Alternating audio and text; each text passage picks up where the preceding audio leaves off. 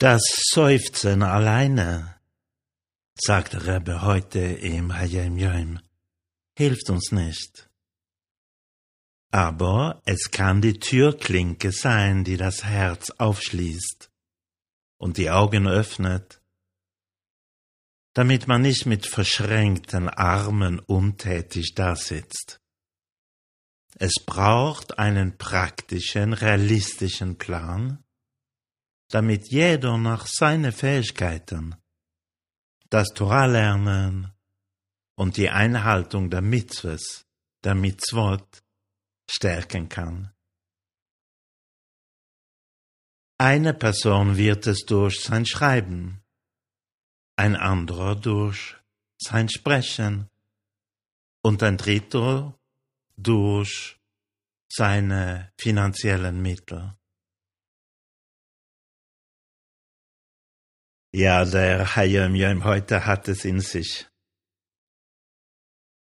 Es gibt solche Seufzer und es gibt solche Seufzer. Es gibt einen nützlichen Krächz und einen unnützen. Es gibt Seufzer, die nichts bewirken und andere, die zu Handlungen führen. Hinter den Hayim Yom von heute steckt wahrscheinlich die Überzeugung, dass wir, dass wir Dinge in Ordnung bringen können. Und der erste Schritt fängt eben mit einem Seufzer an.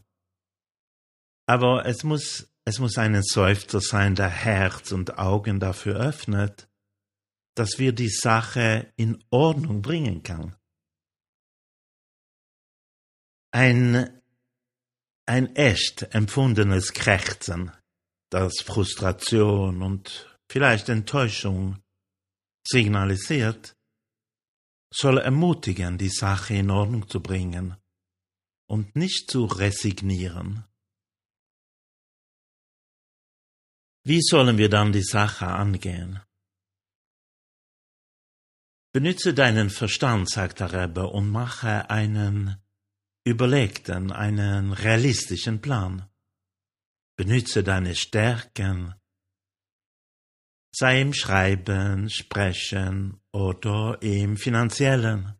Mach das, was du gut machst. Wir können die Welt verändern, auch wenn unser Beitrag klein ist. Mit dem Verbreiten von Teurer, von Torah, und Mitzvahs, Mitzvot, wird die Welt göttlicher.